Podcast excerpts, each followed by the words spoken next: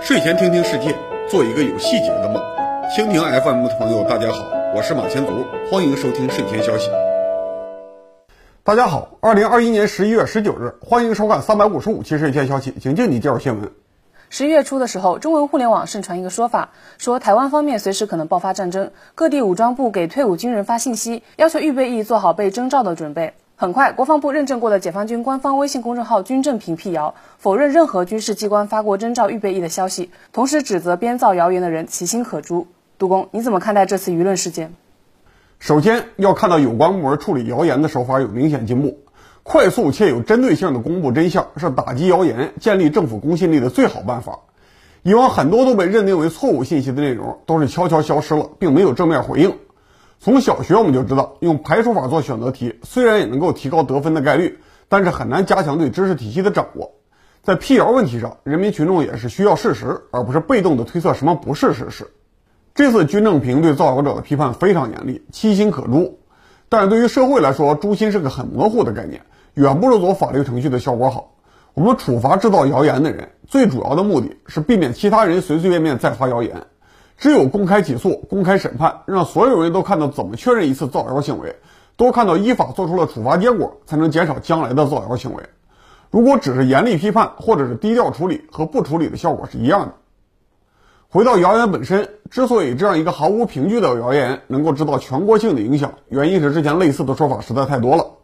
比如说，用“明年收复台湾”做关键词来搜索，第一页就能看到十月末的新闻在说倒计时，而且还引用了官方言论。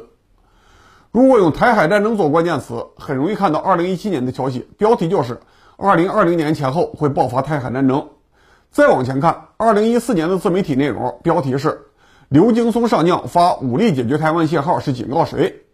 下面的内容我给大家截个图，可以看到作者反复强调自己挖掘的信息是官方信息，代表了官方意志。这一类资讯内容应该不需要我列举太多，观众只需要打开大多数媒体平台的军事或者时政频道。或者关注一下富贝尔的朋友圈，每天搜集他一百条也不稀奇。共同特点是无限鼓吹中国军事强大，对外政策强硬，随时要发动战争，或者宣布某种行为挑战了中国的底线，政府必然会满足大家的爱国热情，发动一场胜利的战争。建议政府采取强硬策略，当然是公民言论自由权利的一部分。但是因为在同一个生态位上内卷的媒体内容太多了，如果只是花样翻新的喊口号，很难超越同行吸引流量。所以，就像我刚刚举的例子，作者往往会想尽办法表示自己有内线消息，代表了官方立场，增加自己的影响力，甚至会暗示自己和某些官方机构有联系，藕断丝连，专门负责出来放非正式的消息，替官方代言。这显然是在盗窃政府的信用，制造劣质信息流量。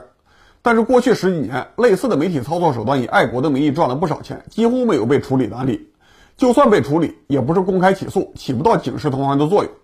所以，媒体和自媒体从业人员为了业绩争相仿效，口号喊得越来越高，夸大宣传和伪造信息的胆子越来越大，最终制造了最近这次所谓的征召预备役打台湾的事件。以爱国的名义伪造信息，夸大对外战争的效果，不是互联网时代才有的媒体坏习惯。就算在近代落后的中国，十九世纪的文化圈也已经很擅长这一套了。比如说，一八九四年甲午战争从秋天一直打到了一八九五年的春天。如果只看1895年的战争年画，清朝军队显然是从胜利走向胜利，在朝鲜的陆战胜了，黄海海战胜了，威海卫的保卫战也胜了，甚至李鸿章去日本割地，在后来的宣传画上也是对方恭恭敬敬地向中国提出和谈条件。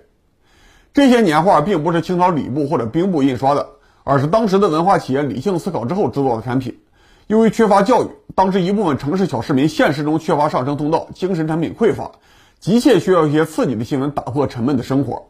但是这种读者又往往不是一无所有的穷人，非常害怕战争带来的动荡，所以出版机构最喜欢鼓吹一场必胜的战争。从画面的解说文字来看，每一场战役的地点、双方参战将领和兵器基本上都是对的，这说明出版机构非常清楚战争的真实进展。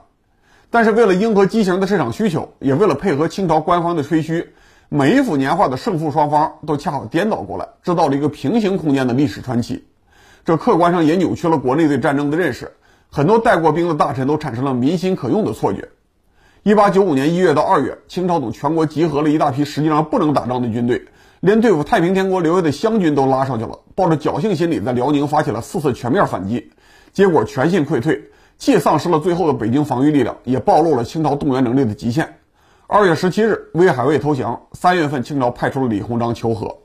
今天的中国当然不是十九世纪的清朝，但是如果不用公开透明的手段去规范媒体内容，让媒体发现某个题材是财富密码，可以无限炒作，用虚假信息换流量，肯定会扭曲公众认识，制造错误的群体行为。就算没有实际的影响，某些自媒体反复暗示自己有内线消息，替官方代言，也会在战争问题上制造“狼来了”的效果，破坏真实动员的力度。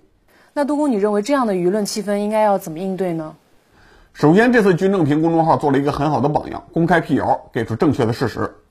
其次，编造事实和炫耀自己半官方身份的媒体人，一定要追究法律责任，公开处理结果和审判书。这不只是破坏了媒体规则，更是盗窃国有无形资产的行为。最后，对于那些没有编造事实，也不涉及官方的情绪化内容，还是要尊重言论自由，不能随便干预。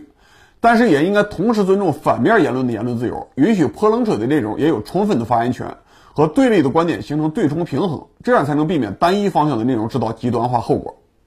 这次召集退伍军人的谣言影响很大，一个原因是同期商务部发出了一份文件，关于做好今冬明春蔬菜等生活必需品市场保供稳价工作的通知，里面有一句话，鼓励家庭根据需要储存一定数量的生活必需品，满足日常生活和突发情况的需要，引发了群众对战争的猜测。最后辟谣的时候，很多媒体也是把征召退伍军人和储蓄物资两件事情放在一起说的。杜工，你怎么看待商务部的通知呢？商务部关心人民的防灾能力是好事儿，但是应该注意一下文件的叙述方式和任务次序。媒体也应该注意看文件全文，避免抓住一句话就写新闻。关于商务部的这次文件，大多数媒体关注鼓励家庭储存生活必需品这一句话，但是后面几句内容更重要，请静静帮我读一下：加强应急投放网络建设，优化应急投放集散地和投放网点，确保投放渠道畅通有效，充分利用大型连锁商贸企业网络优势。保障在重要时段和紧急情况下商贸供应网络正常运营，及时发布商品市场供求和价格信息，稳定社会预期。在疫情防控采取封闭管理措施情况下，要迅速公布保供网点货源、地址、联系方式等信息，满足居民在突发事件情况下生活必需品采购需求。商务部文件在这一段虽然是例行套话，但是主题是维护社会储备网络，保证投放渠道的畅通，尤其要让群众知道从哪里可以得到物资供应。并没有把储备物资的主要任务留给家庭，这个设定是符合当前社会基本背景的。因为大多数人口已经迁入城市，既没有大量储存生活必需品的空间，也丧失了给粮食除虫、对副食品进行防腐处理的能力，不适合用家庭储备来抵抗社会动荡。比如说，我奶奶的习惯是每年都要检查粮吨，保证家里有吃一年的玉米，然后才能卖粮食。我父母过去每年冬天都要修理储存大白菜的地窖，用玻璃瓶做西红柿罐头。到现在，他们也会定期翻晒家里的粮食。现代人是做不到这种事儿的，在家里存物资，多半会产生巨大的损耗和浪费。当然，现代人在储存物资方面也有优势，就是家里有冰箱提供低温储存空间，还有稳定的供水，下水道能保证家里基本清洁，不至于滋生蚊虫污染食品。但是如果水电和下水都能保证畅通，社区肯定能把物资送到小区，家里也没有储存一天以上物资的必要性。所以说，商务部这份文件。不应该把鼓励家庭储存物资应急放在前面，而是应该先说防灾要依靠加强社区配送和应急采购能力，最后再说家庭储备是公共储备有益的补充，就不会引发这么大的恐慌了。依赖个人储备物资来防灾，还有一个负面效果是很难估算数量，存多了浪费，存少了还是要指望政府。真有大灾难的时候，邻居关系再好，储存丰富的家庭也不会拿出多少物资去支援没有物资的家庭，所以还是由国家估算社区需求和风险，统一储存比较好。当年唐山大地震之后，粮库明明第一时间在粮仓外面建立了警戒线，禁止随便进去拿粮食。原因就是分到每人之后很难再拿出来二次分配，政府只能在还有秩序的时候先建立分发制度，然后再按照需求分配物资。要是鼓励每个家庭自己去储备物资防灾，占用一亿资金达到的效果，提供的安全感可能还比不上社区花三千万。如果个人抢购制造了恐慌性通胀，储备物资带来的还未必是稳定和安全感。十一月七日，《经济日报》有一篇实时分析，鸡蛋价格淡季不淡，总结了三个涨价原因。首先是气温下降影响母鸡生蛋，然后是蔬菜涨价导致消费者替代性购买鸡蛋，再就是疫情爆发，消费者个人储备鸡蛋。最近几个月，国内的通胀压力不算小。如果真的因为号召储备物资而导致物价上涨，然后再反过来制造新的抢购压力，形成相互促进的循环，居民的安全感反而会因此下降。所以，我认为鼓励个人储备物资防灾是小农经济时代的做法。现代社会应该做的是精确统计居民需求，按照底线把物资储备到社区，一旦出现问题，就加强分配人员，按照之前的摸底数字，按照需求去发放救灾品。再怎么说，我们现在能抽调的救灾人力也比唐山大地震的时候要强。对于大多数人来说，日常生活在市场经济社会，物资分配方式是按钱分配。但是，一旦遇到大的灾难，物资就会转入按需分配。其实，按需分配比按钱分配更简单，因为按钱分配是决定消费上限，而上限是没有尽头的。救灾物资只管消费下限，管饱不管好，保证活着不管舒服。这种按需分配完全可以早点准备起来，不用个人平时按照市场经济规律去做低效的储备。这次战争恐慌影响大，还有一个次要的原因是济南向市民分发的人防战备急救包，包括灭火毯、医药箱、逃生绳，由济南市民主动申请，然后摇号分配。五点三万个家庭，有一万个家庭拿到了免费的急救包。杜工，你怎么看待济南人防办的操作呢？前面刚刚提到，救灾物资应该是按需分配。而摇号分配显然不是按需，只是制造了一种类似于市场经济的公平效果，同时也制造了普遍发放的误会，所以发放急救包反而制造了恐慌心态。这种急救包如果真的需要放在家里，最好是人防部门调查各个区域的火灾概率以及其他危险的概率，进行定向培训以后发出去。老人多的地区可以多发一点医药包，能够自己逃生的高楼重点发安全绳，老建筑多的地方发灭火毯。这样一方面市民能够得到好处，另外一方面也能理解政府发放救灾物资的原因。不会误会，是因为打仗了才普遍发放。现在这种发放方法也许是节约了调查成本，但是救灾效果一般，心理效果可能是反面的。希望不是仅仅因为人防部门资金过剩才制定了这个发放方案。十一月十二日，江西省上饶市居民通过社交媒体反映，在防疫集中隔离期间，留在家里的宠物狗被防疫人员打死。这件事情引发了网友激烈讨论。杜工，你怎么看？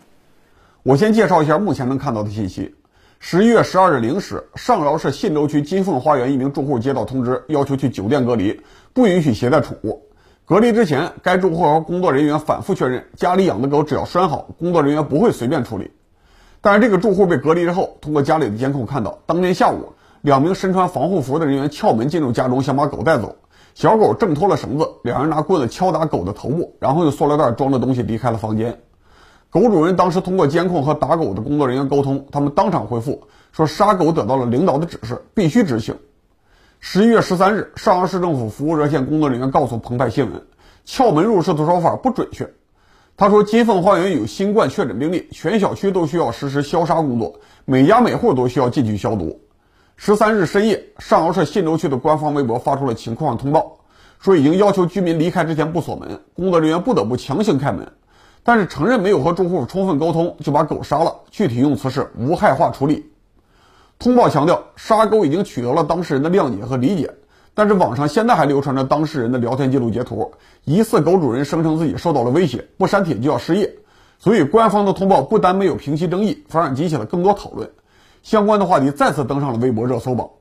事件持续发酵之后，有同住金凤花园的小区住户表示。自家宠物也有同等遭遇，很有可能整个小区都执行了同样的政策。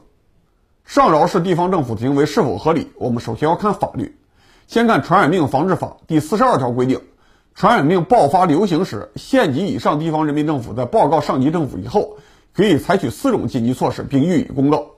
这其中第四条是控制或者扑杀染疫的野生动物、家畜、家禽。上饶信州区政府是县级政府，有权利独立决定扑杀家养动物。但是必须同时向上级报备，向人民公告。从现在的事情发展经过来看，信州区并没有在带走或者杀狗之前向所有居民传达自己的防疫紧急决定，这是违法的。然后看最新修订的《动物防疫法》第十五条规定，国家建立动物疫病风险评估制度，其中国务院农业农村主管部门会同国务院卫生健康等有关部门负责制定、公布动物疫病预防、控制、净化、消灭措施和技术规范。从这一条看，如果地方政府怀疑猫狗也传染新冠病毒，应该先看国务院和部委的规定，确认是不是要杀狗，然后再根据国家部委公布的标准流程来处理，不能说随随便便一棍子打死，塑料袋装走，否则万一有二次污染，会有更大的麻烦。另外，《动物防疫法》第八十五条规定，对在动物疫病预防、控制、净化、消灭中强制扑杀的动物、销毁的动物产品和相关物品，县级以上人民政府给予补偿。具体补偿标准和办法由国务院财政部门会同有关部门制定。从现实执行来说，禽流感和非洲猪瘟蔓延的时候，国家强制杀死填埋养殖场的猪和鸡，都是要给补偿的。信州区政府如果认为有必要打死狗，无论打算去找哪一条的规定，赔多少钱，都应该第一时间表示有补偿，承认居民的利益受损，为国家做了贡献。现在很多人为信州区政府辩护，认为批评上饶市政府的人都是极端动物保护主义者，只关心狗不关心防疫。杜工，你之前也批评过各地的立法过度保护动物权益，甚至要禁止公民吃狗肉的问题。现在你支持狗主人对区政府维权是怎么考虑的呢？我前面引用的都是防疫和动物相关的法律，但其实这件事不是具体的防疫或者动物保护问题，而是国家怎样对待公民财产的问题。房子是财产，屋子里的家具是财产，狗也一样是合法财产。国家为了特殊理由保护社会安全，可以暂时限制公民的自由，但是反过来说，国家也应该积极保护公民财产。实在保护不了，那就给合理的补偿。现在无论是从打狗的经过看，还是从事后的通告来看，信州区政府都没有提到赔偿和赔偿标准。这不仅对于狗的主人来说不公平，对于同一小区其他的人，对于上饶市其他可能也被影响的人，甚至对其他没有狗只有家具的人都没有安抚作用，反而会激化矛盾，不利于接下来的防疫工作。但是我们也必须承认，财产和财产是有不同的，某些财产和普通财产需要的保护不一样，不能一概而论。我之前说，城市养狗之所以要发证收费，就是因为狗是一种特殊财产。在给自己带来乐趣的同时，给其他人制造了麻烦和威胁，给政府增加了管理成本。这部分成本全民承担是不合理的，就应该由养狗人来出钱。自从2003年非典疫情以来，二十年间已经发生了两次重大全国疫情，大型的流行病已经是中国的常见问题，防疫工作也是正常城市生活的一部分。在设计城市管理制度、设计税费比例的时候，必须考虑防疫开支，而防疫开支是包括动物防疫成本的。现在已经有了猫狗携带新冠病毒的确凿证据，可以自主活动的狗的确比其他财产更危险，需要政府付出更多的管理成本。所以，尽管我认为政府应该为杀死狗付出补偿，但是这笔补偿的最终来源应该是平时多收的管理费。不交管理费的狗，如果给防疫工作制造了额外的成本，不仅不应该补偿，还应该罚款。当然，直到二零二一年的今天，政府对狗的管理还很松散，并没有做到全国普遍登记制。现在就强调缴费来换权利还不合适。所以在当前的防疫问题上，暂时还应该要求政府多承担一些动物管理责任。如果再有类似的事情，我希望政府应该预先向宠物医院和兽医去购买服务，尽量把能留在家里的宠物集中寄养。实在要杀掉，也应该给比较高的赔偿。对于那些已经登记缴费的狗，给更多的赔偿，否则以后的防疫工作会越来越难做。防疫工作越来越复杂，一条狗都能牵出这么多的话题，主要原因是过去二十年出现了一个根本性的社会结构变化。中国和全世界的城市化率都超过了百分之五十，大多数人口都生活在几十万人、上百万人的居民区内部，而且每个居民区之间还有火车和飞机相连，所以普通人的各种互动越来越多、越来越复杂。二零零三年到现在只有十八年，连续出现了两次影响全国的大疫情，可以说是城市化的必然结果。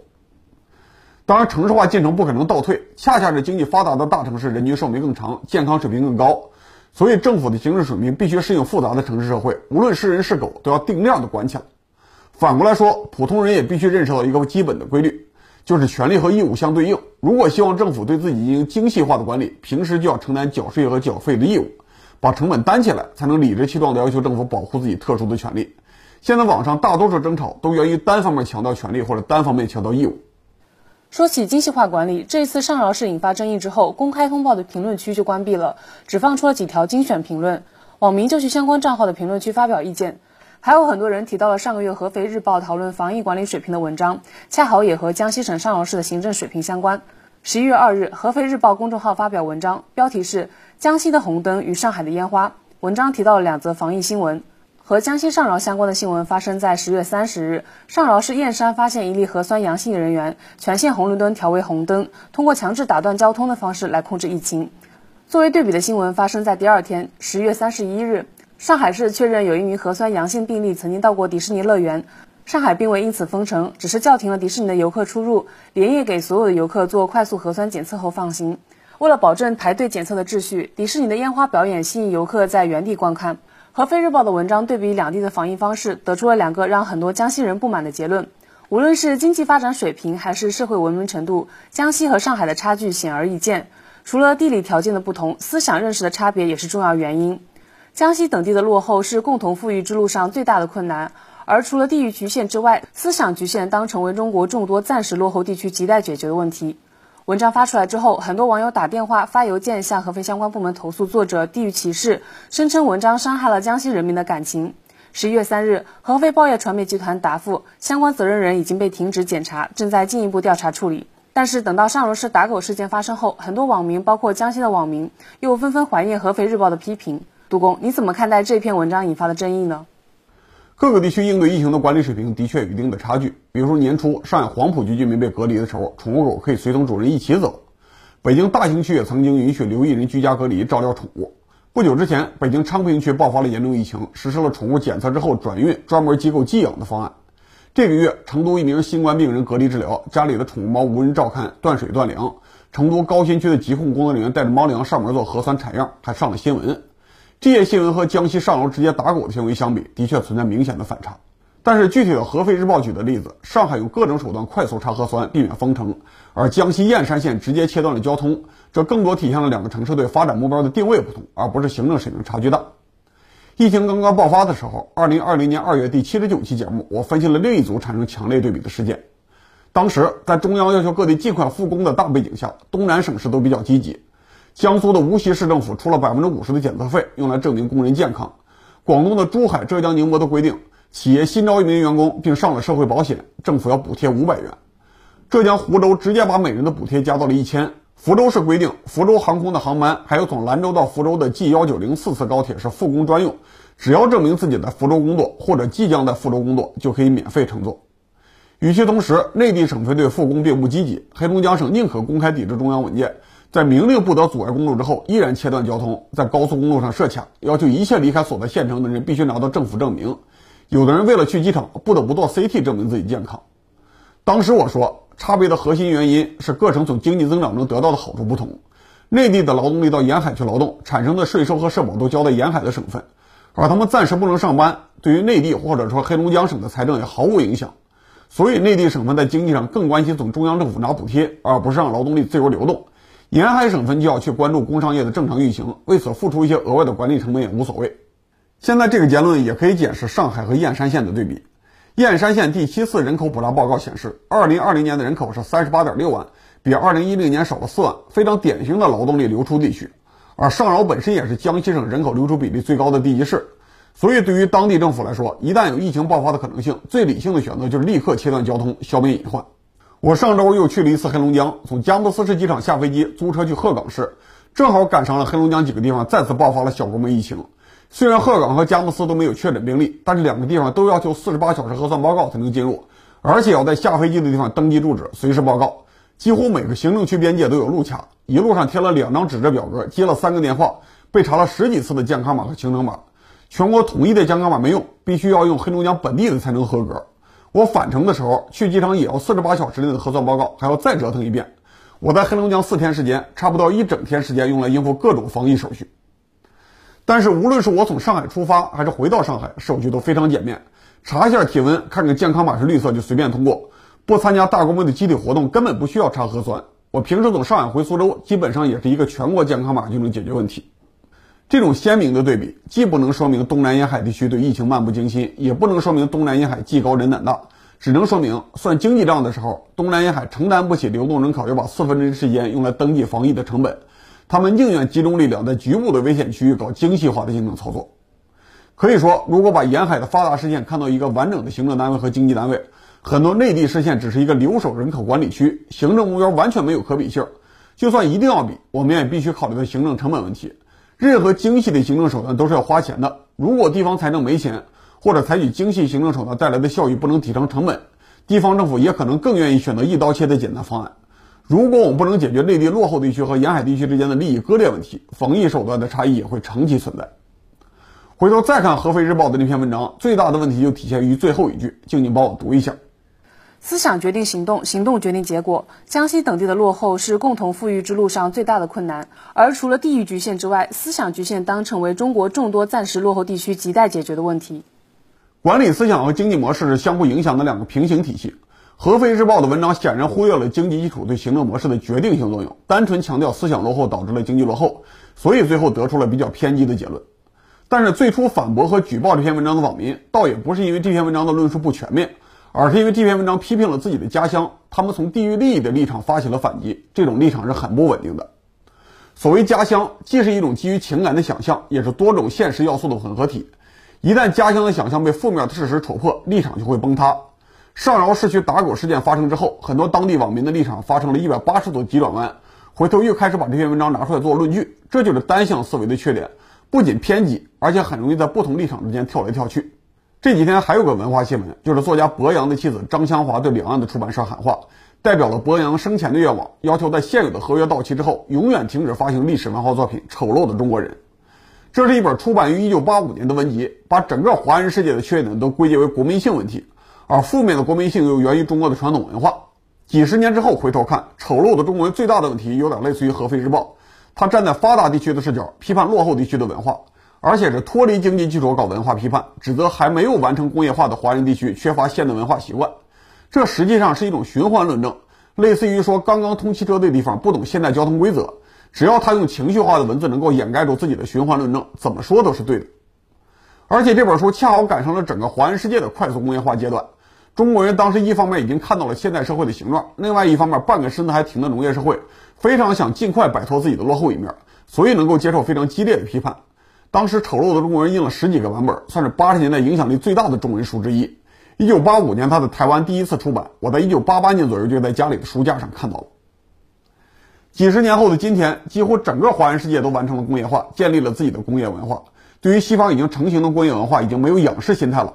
丑陋的中国人很难在今天再得到读者的共鸣，就算继续出版，也必然只有研究二十世纪末文化的人会认真读。但是，就像前面合肥日报的批判者一样，很多人反对博洋批判丑陋的中国人，不是因为这本书太偏激，而是因为偏激的方向和自己不一样。博洋说传统文化没有价值，他们认为传统文化可以全面指导现代社会。博洋说农业时代的中国留下了很多坏习惯，比如说专制保守，这些人坚持说都是优点。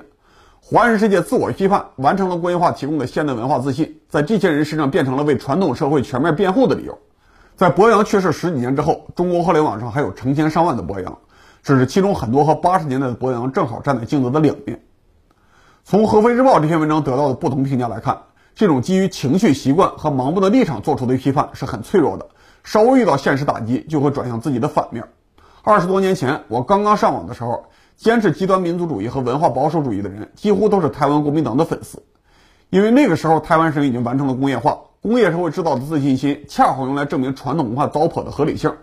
而大陆这边因为对封建文化清理比较彻底，当时经济又比较落后，是保守主义和所谓国学的对立面。